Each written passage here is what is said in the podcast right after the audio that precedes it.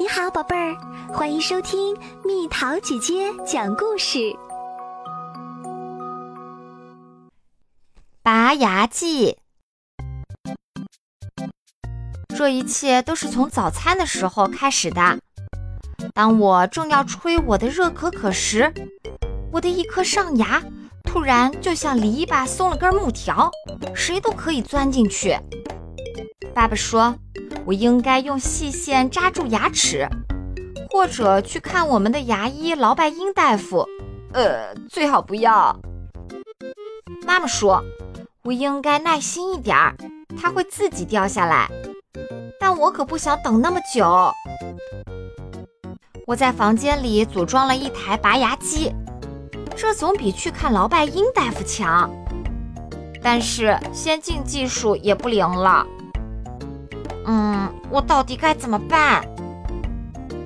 当我正苦思冥想时，蒂娜，我们班上最自大的女生，刚好路过。没有人吹的泡泡有我的大，她嚷嚷道：“来吧！”我说道：“比试比试。”于是我们就这样面对面，边嚼着口香糖，边吹起了泡泡。呼哧呼哧，砰！于是有什么东西粘到了我的鼻子上。哈哈，那颗松动的牙出来啦，一点没痛。它还带股草莓味儿。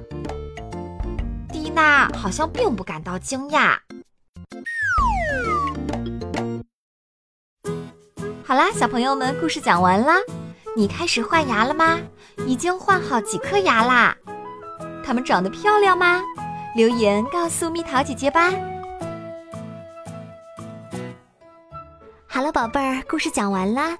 你可以在公众号搜索“蜜桃姐姐”，或者在微信里搜索“蜜桃五八五”，找到告诉我你想听的故事哦。